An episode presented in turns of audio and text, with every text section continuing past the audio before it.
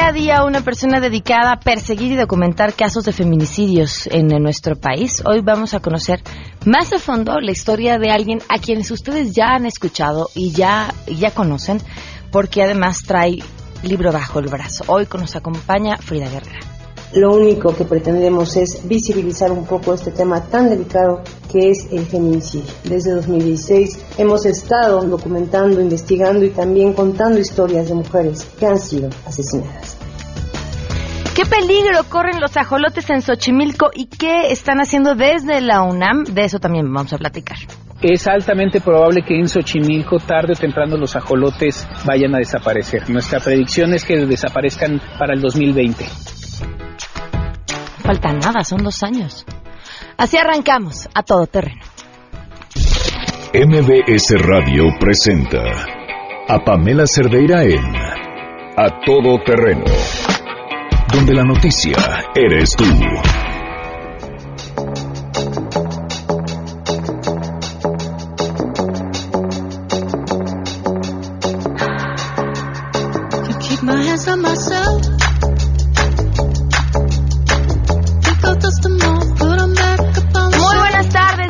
A Todo Terreno. Gracias por acompañarnos en este miércoles 2 de mayo del 2018, que además dicen es miércoles con sabor a lunes, pero con la emoción de que en dos días es viernes.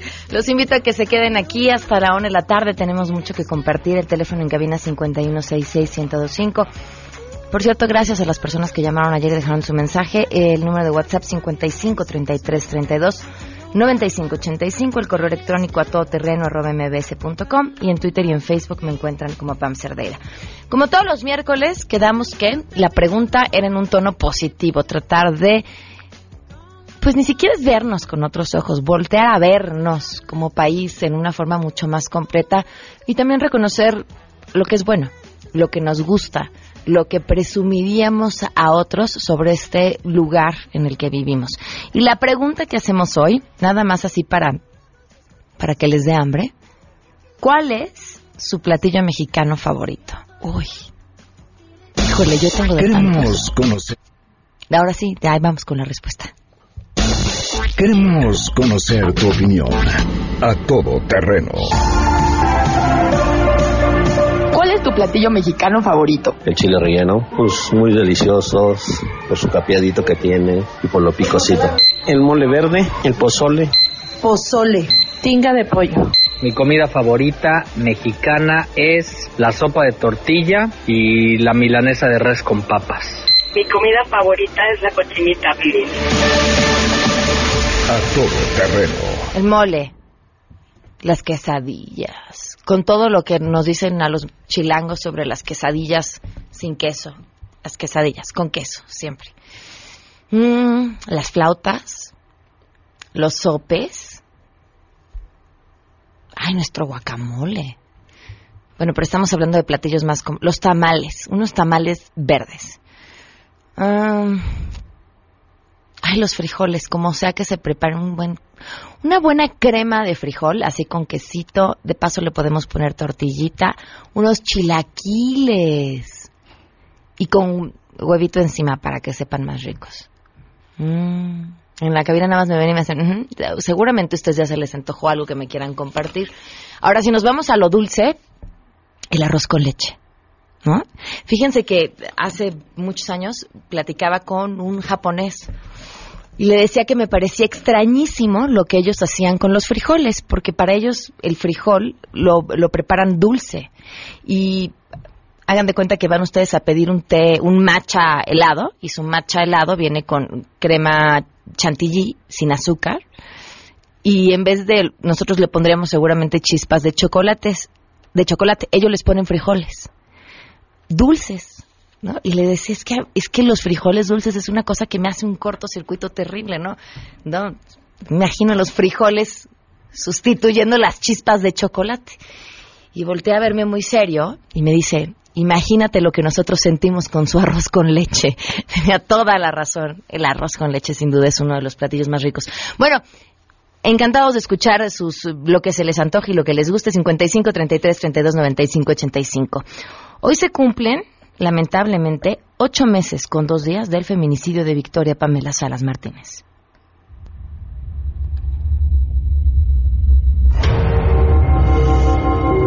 Que se pongan del lado de nosotros, que se pongan del lado de todos esos padres que hoy somos nosotros, mañana pueden ser ellos, que a nadie se le desea.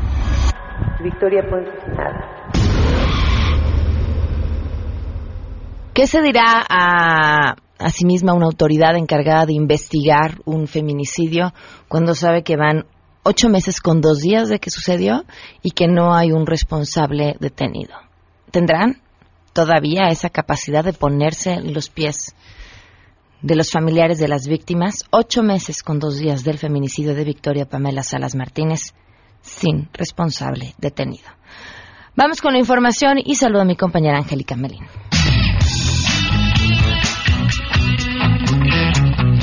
Organización Mexicanos Primero insistió en defender el spot de los niños candidatos al afirmar que no buscó favorecer ni desmerecer a ningún abanderado presidencial, por lo que no inciden ni buscan incidir en la elección. David Calderón y Juan Alfonso Mejía rechazaron que hayan violado los derechos de los niños. Por el contrario, este material tiene el objetivo de defenderlos y que las familias no los olviden. Los integrantes de esta organización negaron que se trate de una guerra sucia y también reconocieron que son imparciales, pero no son neutros y van a seguir participando con ese y otros materiales en el marco de esta elección. Informaron que la producción del video costó 10 millones de pesos. Se declararon listos para acudir al tribunal en su defensa y añadieron que hasta el momento ninguno de los candidatos ha presentado una propuesta educativa aceptable. Informó Angélica Melín.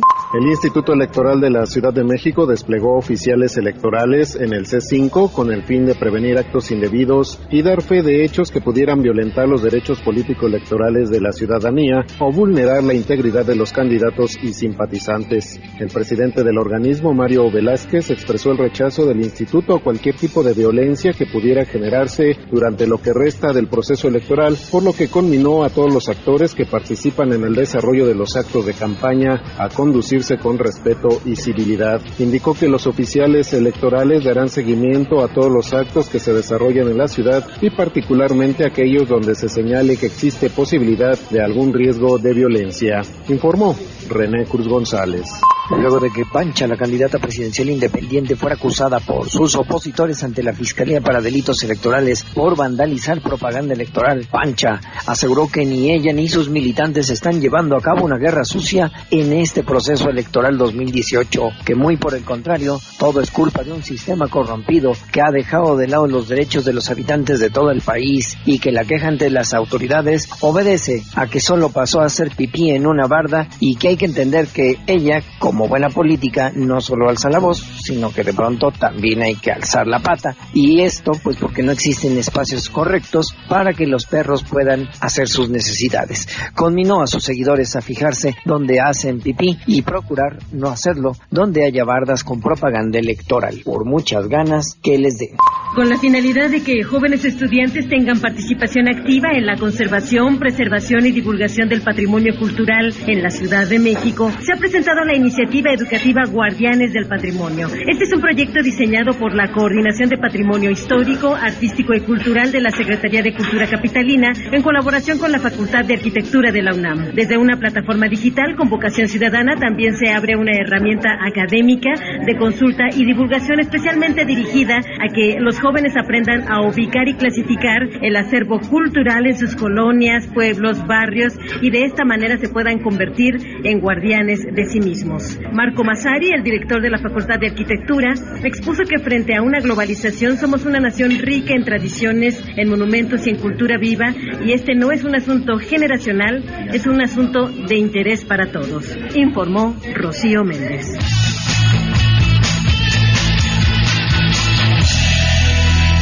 Y por supuesto tenemos buenas noticias.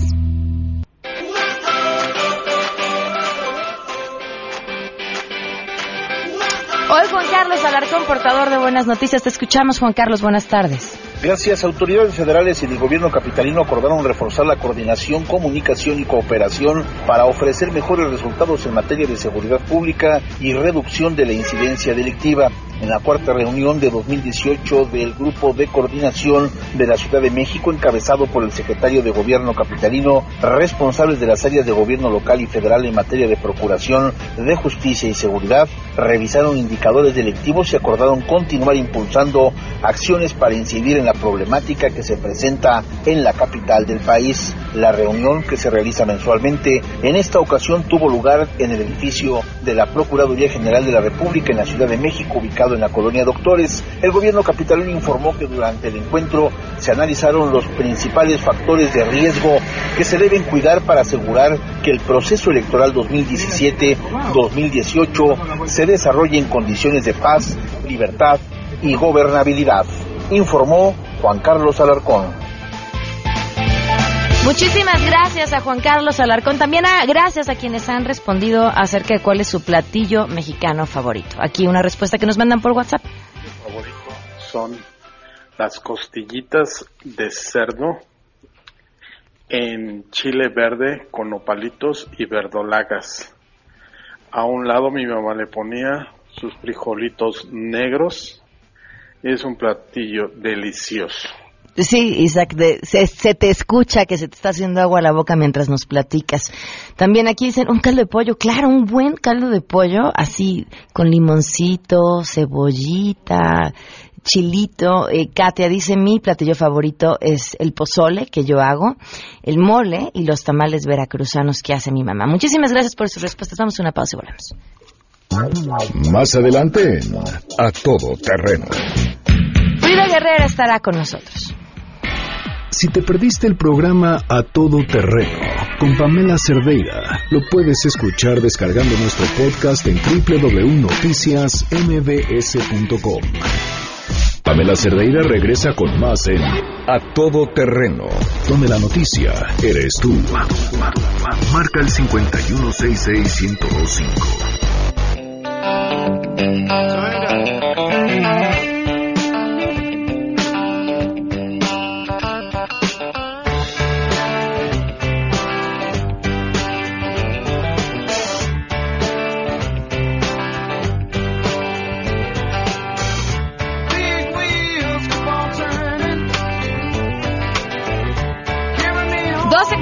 17 está con nosotros Rodolfo Orozco de Uteca. ¿Cómo estás? Muy bien, Pamela, muy bien. Muchísimas gracias. Encantado de estar nuevamente contigo en tu programa. Gracias por acompañarnos y traes buenas noticias. Traigo muy buenas noticias. Ya les había platicado la semana pasada de que la Universidad de Uteca pertenece al grupo MBS, pero se los quiero volver a contar para toda la gente que no nos alcanzó a escuchar o que no registró la información. La Universidad de Uteca forma parte del grupo MBS desde finales del 2016. Entonces, esta nueva división, MBS Educación, es importantísima porque tiene dos eh, puntos muy importantes. Tiene dos eh, eslabones, eh, el que la Universidad Uteca pertenezca a MBS. El primero es mejorar la educación en México y el segundo es formar a los futuros colaboradores del grupo. Entonces, el primer eslabón es muy importante porque es el yo creo que es el, pilar, de la sociedad. Más importante de la sociedad. Si no hay una buena educación, pues ¿qué va a pasar? No va, no va a haber buenas chambas, no va a haber buenos políticos, no va a haber buenos líderes y lo que más necesita México en estos momentos son buenos líderes. Entonces en la Universidad de Uteca los estamos formando. ¿Y qué estamos haciendo para que estos líderes realmente lleguen a la Uteca y, y, exponencien su potencial? Pues estamos contratando a los mejores maestros, estamos eh, buscando que todos los profesores de la universidad estén laboralmente activos en su campo que están enseñando en la Universidad de UTEC. Entonces hace un mix padrísimo entre el plan de estudios de la universidad y las experiencias laborales de los profesores. Yo me acuerdo que mis mejores profesores eran los que estaban laboralmente activos, porque no nada más te enseñan el plan de estudios, sino que te dicen, bueno, a mí me pasó pues, X experiencia, lo resolví de tal manera y, más los conocimientos que obtienes en la universidad, pues se hace, se hace increíble, ¿no? Y ahorita, para, para todo tu auditorio, tenemos cinco becas que no van a pagar inscripción. ¿Para cualquier licenciatura de las que ofrecen? Esto va a ser para administración de negocios, es muy importante. Perdón que iniciamos en mayo, el 16 de mayo. Entonces tenemos cinco inscripciones cero. No van a pagar ni inscripción ni reinscripción durante toda la licenciatura. Wow. Esto es importantísimo que la gente lo sepa. Sí, es una Porque luego puede ser, bueno, no pago inscripción, pero luego las reinscripciones, pues no, aquí se olvidan de eso. Entonces les traigo cinco, eh, pues, ¿cómo le puedo decir? Becas para la gente que nos está escuchando, para que se vengan a estudiar la licenciatura en Administración de Negocios de la UTEC. ¿Ok? Entonces, si quieren hacer válidas estas cinco becas, llámenos al 5264-8520, pero nos tienen que decir que nos escucharon en tu programa, si no, no se las hacemos válidas. 52 64 85 20 que lo escucharon aquí y no pagan inscripción ni reinscripción en toda la licencia. Correcto. Y- o si no, también se pueden registrar en www.uteca.edu.mx, nada más en la parte de mensaje, pónganle Pamela Cerdeira para que sepamos que, que nos están escuchando, o más bien que llegaron a través de tu programa. Claro, para que sí les hagan válida esta, esta beca, que sí es una especie de beca. Que espero que se apuren porque vuelan, ¿no? Vuelan. Perfecto, Es- y que revisen la página para que conozcan toda la oferta educativa. Exactamente, exactamente. Entonces revisen la, la oferta educativa y uno de los beneficios de estudiar en la UTECA y que pertenezca a MBS es que todas sus prácticas profesionales o su servicio social lo van a poder hacer dentro de las empresas del grupo MBS. Entonces van a poder ir a Noticias MBS a hacer su práctica, a EXA, pueden hacerla en Wings, en Red Lobster, en Olive Garden, las pueden hacer en Dish. Entonces, eh, oportunidades ahí hay, ahí están, es cosa de que ustedes vengan y las tomen. Perfecto, muchísimas gracias. Al contrario, Pamela, voy a repetir una vez más, Por perdón. favor. El número es 5264-8520 y la página www.uteca.edu.mx. Ok, muchísimas gracias. Al contrario, gracias a ti. Damos de volada una pausa.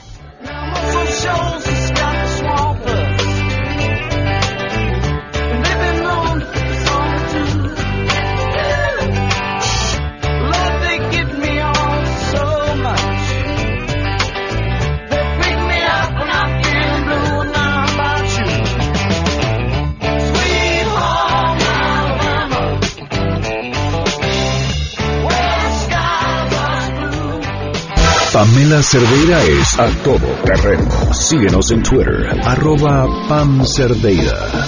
Regresamos. Pamela Cerdeira está de regreso en A Todo Terreno. Únete a nuestra comunidad en facebook.com, diagonal Pam Cerdeira. Continuamos. Feminicidio en México. No las dejes invisibles. A todo terreno. Sacar la voz, despegar tan lejos como un águila veloz. Respirar un futuro esplendor, cobra más sentido si lo creamos los dos. Hace mucho tiempo, tras haber compartido información sobre un feminicidio que, eh, por razones muy específicas, vivimos muy de cerca en, en este programa, una mujer me contactó a través de Twitter sobre el trabajo que ella estaba haciendo.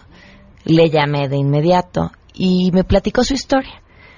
Una historia eh, que, pues muy particular de este tipo de personas que se apasionan por un tema y que dedican cuerpo y alma a darle voz a los demás y que tienen además fuerza suficiente para repartirla entre quienes de verdad más lo necesitan. Y cuando digo más lo necesitan, estoy hablando del el lugar más profundo donde se encuentra el peor y más grande de los dolores. Ahí va ella, trabaja con ese dolor y le da su fortaleza, su energía, su tiempo, su inteligencia a aquellos que están dispuestos a compartirle su historia. La conocen como Frida Guerrera, su nombre en realidad es Verónica, y hoy está aquí no para compartirnos un caso en específico, para compartirnos que trae el libro bajo el brazo y quisiera yo aprovechar para que nos comparta también su historia y la conozcan. Bienvenida, gracias por estar con nosotros. Al contrario, Pam, como cada ocho días. Gracias. Como cada ocho días. Eh, Frida, me encantaría que el público supiera cómo, cómo iniciaste, cuál fue esa primera historia que te llevó a decidir, esto es lo que yo quiero contar y es a lo que me quiero dedicar. Eh, particularmente en el tema del feminicidio, Pam, fue mm, el no nada más quedarme en documentar. Eh, yo empecé a buscarlas en febrero del 2016 ¿Por por, un esguince de un pie. ¿Qué hacías antes de eso? Eh, yo trabajo en, en el tema de la comunicación desde el 2006. Antes de eso eh, tenía un consultorio, era una mujer feliz, encerrada en mi consultorio, eh, dando terapia a niños y a mujeres. Después de, de esa experiencia personal, yo me salgo y me, me alejo completamente de la psicología y entonces es cuando empiezo a denunciar violaciones graves a derechos humanos, tanto en Oaxaca, empecé con el tema magisterial y popular, y más tarde, pues, pederastía en un colegio privado, mujeres triquis, que fueron las que me dieron como que este primer esta primer eh, alerta de que yo que tenía que dedicarme a- al tema de las mujeres. ¿Cómo? ¿O por qué? Cuando yo conozco el tema de las mujeres triquis, eh, que fue con el caso de Teresa y Felicitas, dos locutoras de una radio comunitaria que fueron asesinadas eh, y, y por el simple hecho de informar, es cuando dije algo más, algo más hay atrás de esto, donde las mujeres son botines políticos, botines de guerra. Y un año más tarde eh, se empieza a dar un, un- un cerco paramilitar en, en San Juan Copala, en esta zona triqui, que es muy rica, hay mucho, mucho, mucha riqueza en ese, en ese lugar. Y entonces empiezo a coberturar el tema de la gente que estaba siendo eh, incomunicada en la región. Pero a las que estaban asesinando eran las mujeres, porque los hombres esconden. Las que dan siempre eh, la cara eran las mujeres. Eh, a partir del 2009, a noviembre de 2009, es que se da esto más fuerte. 2010 lo empiezo a coberturar prácticamente todo el año. Esto ayuda a que la Comisión Interamericana de Derechos Humanos les diera medidas cautelares a 135 habitantes del lugar, pero el tema eran ellas. Para mí el tema era por qué las mujeres son las que dan la cara, porque si son el- las más débiles son las que siempre salen y, y- y- y salvan a sus hombres. Eh, yo tuve que sal- salir de Oaxaca después de hacer esta cobertura por amenazas de muerte. Eh, me meten como en un en una jaulita durante unos años y es en 2016 que empiezo con esto. Después de un esguince de- de- en un pie, me da curiosidad de buscar feminicidios 2016. No encuentro hasta como por la cuarta, quinta ojeada, encuentro los primeros datos de María, de su mapa. Eh, y pues a partir de ahí dije, tengo que documentar. Empiezo a buscar, igual que María, hacíamos como el mismo trabajo, pero ya en abril es cuando dije, no puedo quedarme ahí, tengo que contar las historias. ¿Por qué? Porque tenemos que sentir a quienes nos están arrebatando, que son niñas, mujeres, con sueños, con ilusiones, y que muchas de ellas empezaban a vivir, que muchas de ellas se casaron no pensando en que las asesinaran. Y la primera historia que ya con una familia cerca de mi cuento es la de Diana Lisset, una chiquita de 11 años que fue asesinada en, en Monclova, Coahuila. ¿Por quién? Por un novio amigo, Javier, el demonio, de 13 años, después de que su mamá de Diana se da cuenta que hay una relación de novios, le dice novios, pues primero lávate los calcetines y luego ya tienes novio. Y la niña lo entiende y le dice a él, mi mamá me dijo esto, yo ya no quiero estar contigo, él no se conformó, la empezó a acosar prácticamente una semana antes de que la asesinara y el 21 de abril del 2016 la espera en su casa y le da 32 puñaladas. Él tenía 13 años en ese momento, un- una semana después cumplía los 14 y era totalmente inimputable. La sentencia que hubo para Javier fue terminar la primaria, porque pues no la había terminado, vivir con su mamá, que era una mamá que no lo podía controlar, que en otro momento ya había pedido apoyo al DIF y que no se lo habían dado. Y pues bueno, prácticamente Blanca se convierte en la vigilante de, de Javier, la mamá de Dianita. Eh, y ella decía, es que si no le dan una consecuencia, este niño va a seguir Claro. haciéndolo.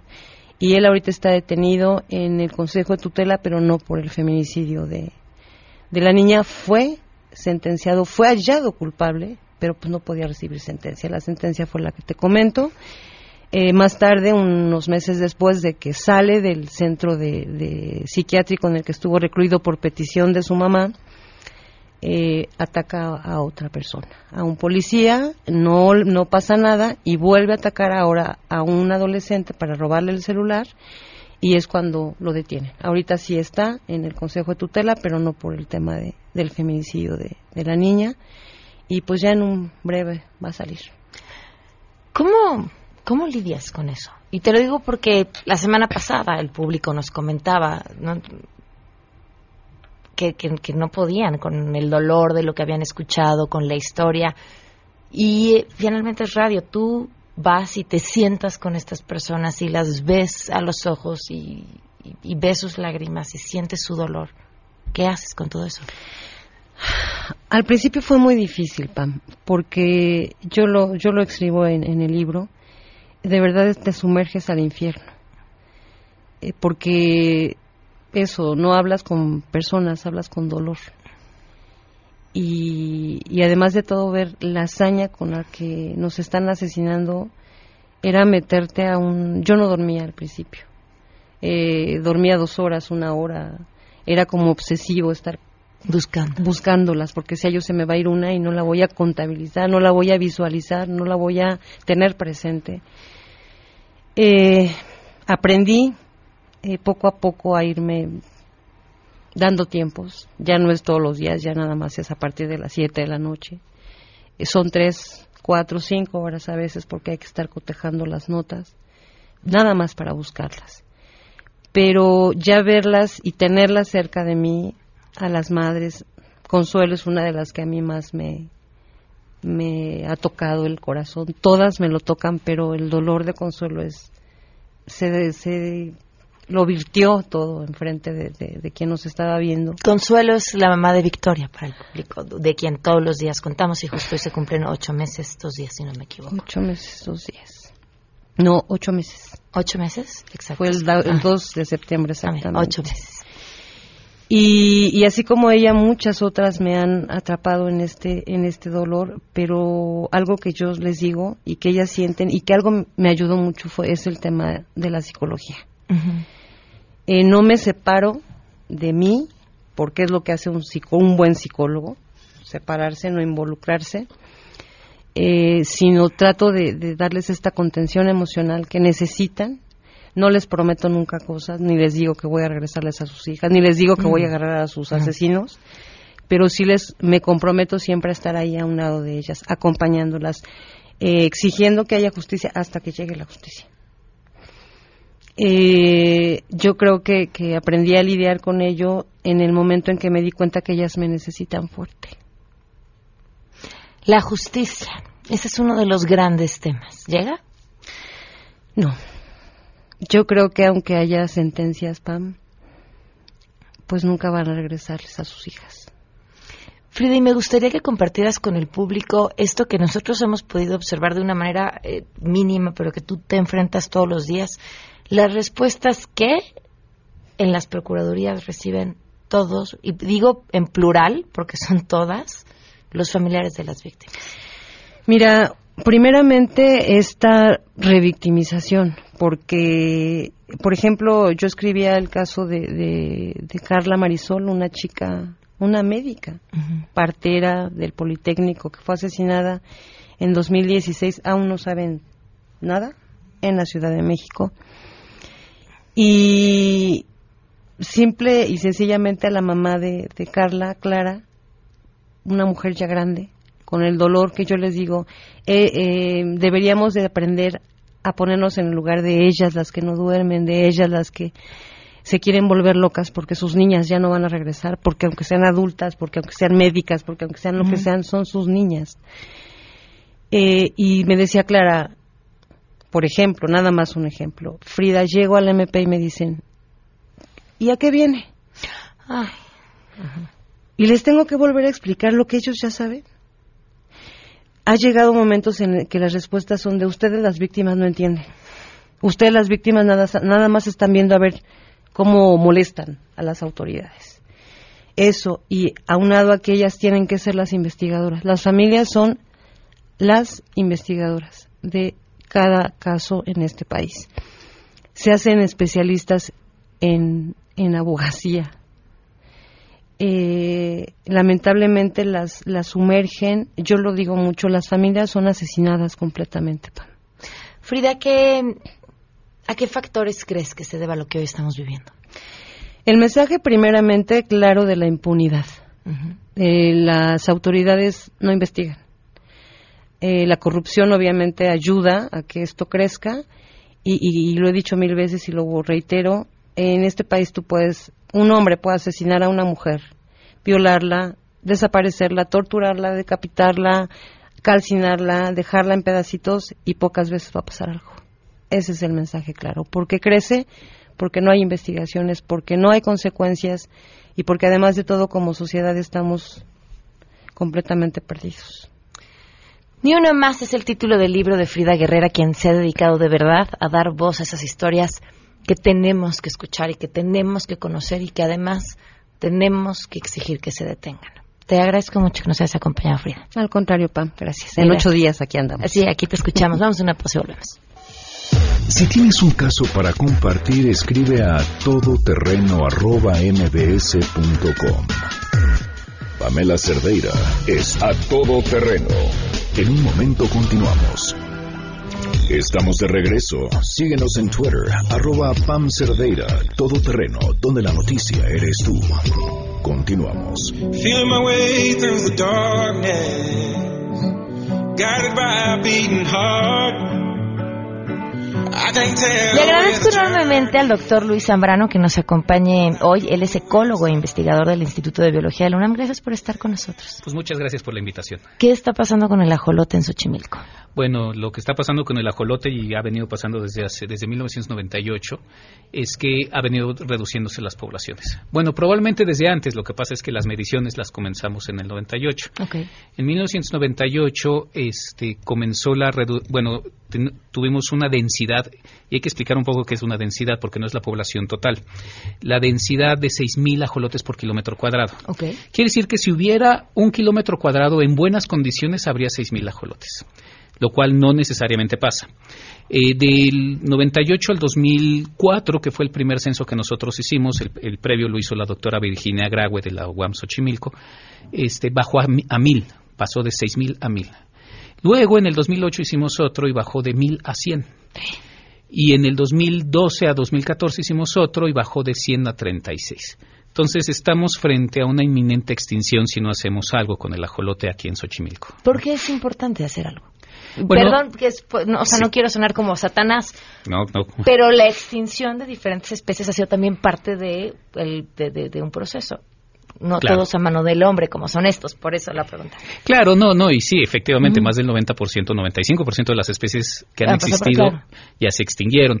Ahora, ¿qué pasa con el ajolote? Bueno, ¿por qué deberíamos de conservarlo? Yo creo que en primer lugar por conservar nuestra identidad cultural como mexicanos. El ajolote ha estado al lado de la cultura mexicana desde toda la vida. Desde hace más de dos mil años que llegaron los primeros asentamientos aquí, hicieron la chinampería, y la chinampería está muy relacionada con la vida salvaje de todo lo que está alrededor en el agua. Y uno de los más importantes es el ajolote. El ajolote era considerado el hermano gemelo de Quetzalcoatl para la cultura precolombina, así de importante es. Este también es muy importante en términos de medicina tradicional, de alimento, Incluso esa, esa importancia siguió pasando durante todo este tiempo y uno ve el mural de Diego Rivera con el ajolote, el mural del cárcamo en Chapultepec, ahí está el ajolote en la parte central. Entonces, en términos de identidad cultural del mexicano, el ajolote es una pieza fundamental. ¿Cómo se come el ajolote? Porque hablabas del tema alimenticio. Sí, bueno, ¿cómo se come? Eh, o comía o como sea, bueno, se sigue comiendo porque hay especies parecidas al ajolote en todo el centro del país. De hecho, por ejemplo, en, en Pátzcuaro hay, hay un animal que se parece que se llama el achoque. Y de ahí hay unas monjas que hacen el jarabe de achoque que es receta secreta, entonces ese no te lo puedo decir. ¿Y en la medicina tradicional? En la medicina tradicional se usaba mucho justamente para la garganta. También se usaba mucho, eh, hay luego algún tipo de, este, de escritos que dicen que, por ejemplo, para quitarle el empacho a los niños, se utilizaba el ajolote de alguna u otra forma para regarlo con un poco la sangre del ajolote. Eh, se hace en tamal, digo, volviendo a la pregunta del alimento, se hace en tamal y se hace como en en estos tipos de enrollos con maíz, en donde el ajolote está en el centro, se pela, se mata, se pela y, se, y se consume prácticamente todo, incluyendo parece ser que la cabeza. Bueno, ¿y qué es lo que está acabando con el ajolote? Bueno, después de 10 años de investigación, porque lo primero que hicimos fue, bueno, ¿cuántos hay? Y ya que vimos que está para abajo, dijimos, ¿qué es lo que está pasando? Y hay tres grandes problemas que están pasando. El primero es la urbanización desmedida. Este, el ajolote no le gusta estar al lado del ser humano si hace mucho ruido. Este, entonces, si uno pone una casa y, este, y está escuchando el radio, está escuchando música, este, el ajolote se, estresa, se enferma y se muere. El otro factor es la calidad del agua. El Xochimilco se alimentaba de agua antes por, por manantiales y por el río, este, el río Mecameca, por ejemplo. Y bueno, pues la ciudad lo ha venido extrayendo y extrayendo agua y entonces lo que está sucediendo es que pues ya no se alimenta de esos de esas de, esas fuentes sino se alimenta de la planta de tratamiento de Cerro de la Estrella entonces hay veces eh, la calidad del agua es buena y hay veces es muy mala y el tercer problema que, afecta son las carpas y las tilapias. En los 70s y 80s hubo un gran programa que se llamó la Revolución Verde, que era una política pública en donde sugería que cada centímetro cuadrado del país tenía que producir algo, ¿no? Y entonces los lagos se veían como pues lugares en los que había que producir. No se consideraba que la gente ya consumía esos lugares, que creo que eso es pieza fundamental de tratar de entender nuestra biodiversidad. Desde todo toda la vida hemos utilizado los lagos para consumir cosas, ya sea cociles, charalitos, el propio ajolote, etcétera. Y pero esta visión pseudomodernista, este, lo que dijo es no, no vamos a importar animales, importamos carpas de China y tilapias de África. Y luego prohibimos la pesca porque se volvió área natural protegida.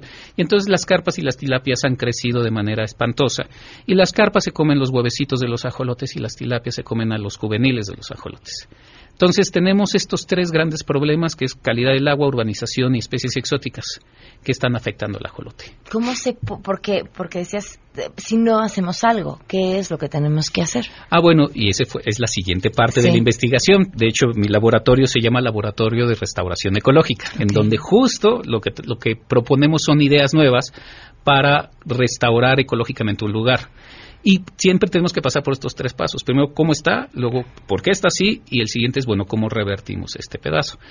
Ah, la forma más sencilla de que sin pasar por esto es decir, ah, pues está muy mal el ajolote, reintroduzcamos ajolotes, porque todo mundo puede reproducir ajolotes en peceras. Pero eso es muy mala idea, porque lo que sucede es que estás metiendo ajolotes que además son hermanos gemelos todos, como que reduces el, la no se van a poder reproducir, claro. Exacto, y los estás metiendo en un sistema que está mal, entonces de todas maneras se van a morir. Entonces lo primero que hay que hacer es arreglar el sistema. Y lo que estamos proponiendo es, no estamos haciendo nada nuevo, sino lo que se ha venido haciendo desde hace dos mil años. Recuperemos la chinampería. La gente cree que Xochimilco es un lugar donde va uno a jugar fútbol y va uno a cantar con el mariachi y echarse muchas cervezas. Y en realidad Xochimilco es un lugar histórico, prehispánico, que produce comida y siempre ha producido comida. Y es la razón por la cual, de hecho, la civilización azteca fue tan poderosa, porque no se tenían que preocupar por el alimento, ya que constantemente producía.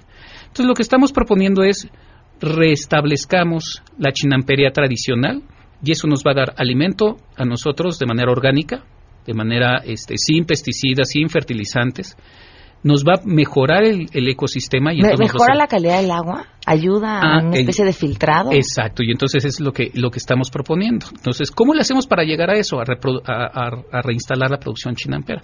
Bueno mejoremos la calidad del agua. Y cómo le hacemos hay muchas formas pero la que se nos ocurrió es hagamos un filtro que pueda ser muy sencillo de hacer para que el chinampero lo utilice. Y ya cuando uno ve las chinampas, pues es una isla rodeada de un canal. Si uno pone al principio ese filtro, ese filtro mejora la calidad del agua, quita todos los contaminantes, ayuda para que el ajolote pueda sobrevivir ahí y ayuda para que la producción chinampera pueda ser sana, orgánica y saludable. ¿Cuánto costaría cada uno de esos filtros? El costo, eso es lo que estamos tratando de, de, estimar. Y no solo de estimar, sino de implementar, porque además del costo tiene que ver si los chinamperos están dispuestos. Y si además están, este, pueden ayudar a mejorar el canal alrededor de su chinampa, que eso es lo que le llamamos refugio chinampa. En realidad la pregunta es, ¿cuánto cuesta un refugio que involucra el filtro más el trabajo alrededor de la chinampería para que luego, después de ese costo, veamos si el beneficio es igualmente importante para el chinampero. Esto es, si yo tengo un refugio y gano bastante más dinero, entonces ese dinero me puede ayudar a mantener el, el refugio, por un lado, pero también a que yo gane más. Es un trabajo de educación también enorme. Es un trabajo de... Civilización. Exactamente. ¿Cuántas chinampas hay hoy? Ahorita más bien el, el 15% de las chinampas están produciendo. El resto de las chinampas no están produciendo. El resto del área chinampera no está produciendo. Hay una posibilidad de crecimiento inmensa. Hay una posibilidad de crecimiento inmensa, y hay, pero también tiene sus problemitas. Uno de los problemas del, del, del crecimiento es que muchas de estas chinampas ya se están invadiendo y entonces tenemos que revertir ese proceso, tanto para casas como para equipos de fútbol. La gente cree que es muy padre ir a jugar fútbol a Xochimilco cuando deberemos de tener chinampería ahí. Entonces estamos buscando la forma de revertir esas actividades y empezar la actividad que nos da de comer. ¿Cómo pueden contactarte y estar más empapados de este trabajo de investigación? Bueno, tenemos una, una, una página de internet en el laboratorio que se llama bueno, si ustedes googlean Wix LRE, que es del Laboratorio de Restauración Ecológica UNAM, ah, les aparece porque es de estas páginas que tienen muchas letras muy raras y que es muy difícil. La otra forma es, bueno, si nos quieren mandar un correo electrónico, pueden mandármelo a mí, que es zambrano, como mi apellido con Z, arroba y de instituto b de biología.unam.mx. Y finalmente por redes sociales, pues tengo mi Twitter que es, este, es eh, arroba zambrano ajolote con X y ahí podemos también comunicarnos y el de laboratorio es LRE-IBUNAM. Y Perfecto. con eso este, pues podemos empezar a, a, saber un poco más, a comunicarnos. Si tienen ideas, recibimos todas las ideas. Déjame decirte una última cosa. Estas ideas de restauración de refugio Chinampa no solo es de la ciencia, viene acompañada de mucha sabiduría de los propios chinamperos. O sea, los chinamperos mismos son los que han dado muchas de las ideas para generar estos refugios. Pues vamos a estar en contacto para, para saber qué sigue con esto. Pues muchísimas gracias Muchas por la invitación gracias. y claro que sí, el próximo 11 hacemos la, el nuevo este el inicio del nuevo proyecto que nos está apoyando el gobierno federal y el gobierno local para aumentar justo el número de chinampas. Ok, pues estaremos ahí al pendiente. Muchísimas gracias. Gracias a ustedes. Volvemos. Si te perdiste el programa A Todo Terreno con Pamela Cerdeira, lo puedes escuchar descargando nuestro podcast en www.noticiasmbs.com. Pamela Cerdeira está de regreso en A Todo Terreno. Únete a nuestra comunidad en facebook.com, diagonal Pam Cerdeira. Continuamos. Porque hay nueve maneras de ver el mundo. Llegó la hora de conocerte con el Enneagrama a todo terreno.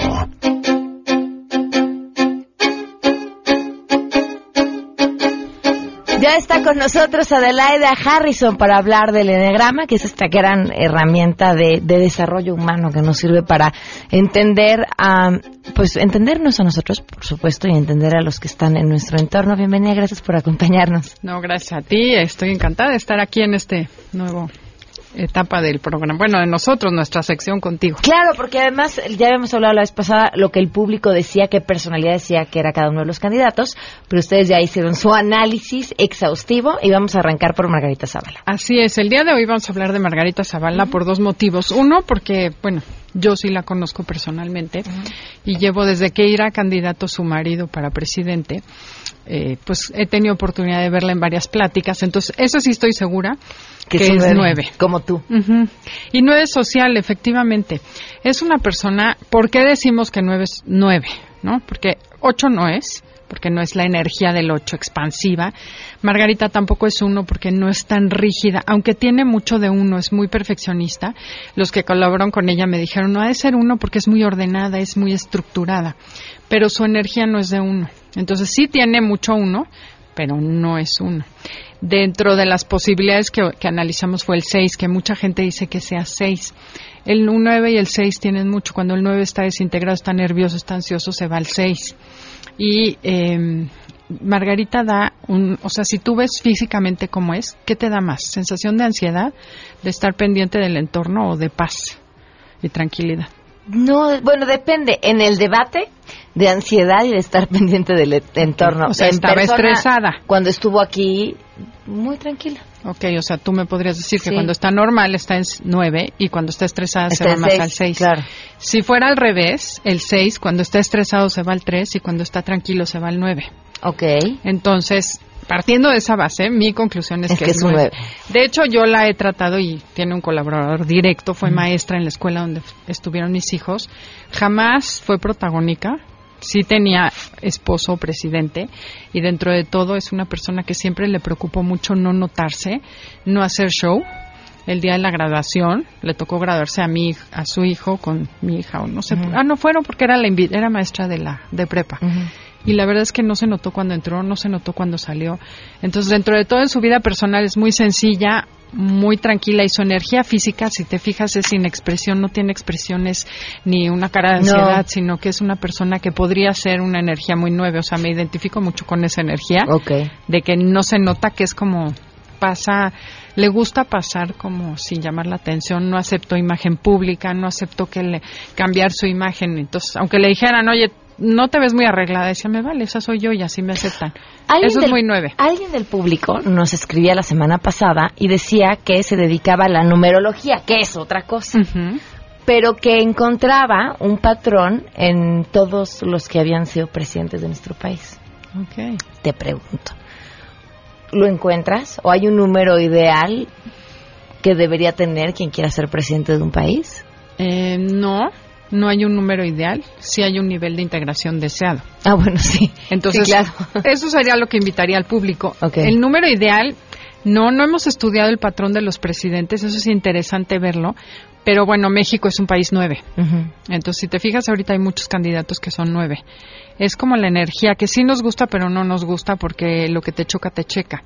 Eh, México, como nueve, somos un país que solemos esperar que los presidentes resuelvan los problemas. Y eso es lo primero que tenemos que entender. El presidente no va a resolver nada. O sea, eliges a alguien que va a trabajar para ti, que te va a ayudar a cambiar el país, pero no podemos esperar que lo haga. Entonces, está interesante tu pregunta, no quiero contestar más allá. Te la dejo. Lo voy a estudiar, los presidentes anteriores, si siguen un perfil. Me encantaría que esa persona me dieras el contacto y que nos diga por qué piensa que son así. Y buscar el patrón en el Enneagrama. Que nos vuelve a escribir el numerólogo que nos escribió en Twitter. Eh, sigan Enneagrama los sábados a las 12 del día en el 102.5. Enneagrama Conócete en Twitter y en Facebook Conócete MBS. Ay, qué bien te lo sabes. Gracias. A ti. Pues. después de tres años ya me lo aprendí. Que estés muy bien. Gracias Se quedan en mesa para todos. Esto fue a todo terreno. Los espero mañana, jueves, a las 12 del día. Soy Pamela Cerdeira y se quedan en mesa para todos. MBS Radio presentó a Pamela Cerdeira en A Todo Terreno. Te esperamos en la siguiente emisión. A Todo Terreno, donde la noticia eres tú. MBS Radio, en entretenimiento, estamos contigo.